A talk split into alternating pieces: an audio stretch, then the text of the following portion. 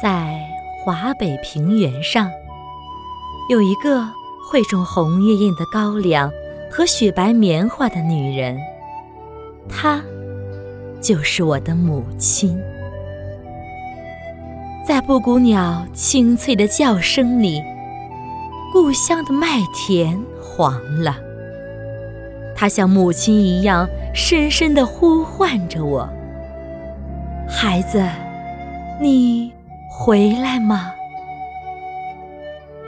在这叫声里，我仿佛看到了故乡那简陋的老屋，昏黄摇曳的灯光里，母亲在烹煮烟火的身影。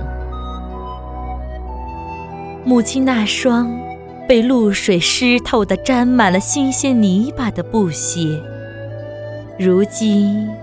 也化作了我记忆里最难忘、最心疼的一首诗。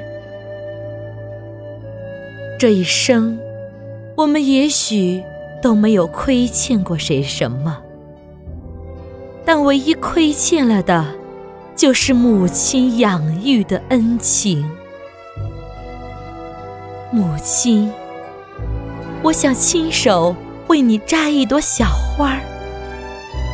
可转身时，却发现你的青丝已经变成了白发。故乡的雾啊，多年后还是那么浓，那么重。它打湿了我的眼，更打湿了远方游子的心。能够使我们泪洒他乡的情由啊，除了故乡，就是母亲。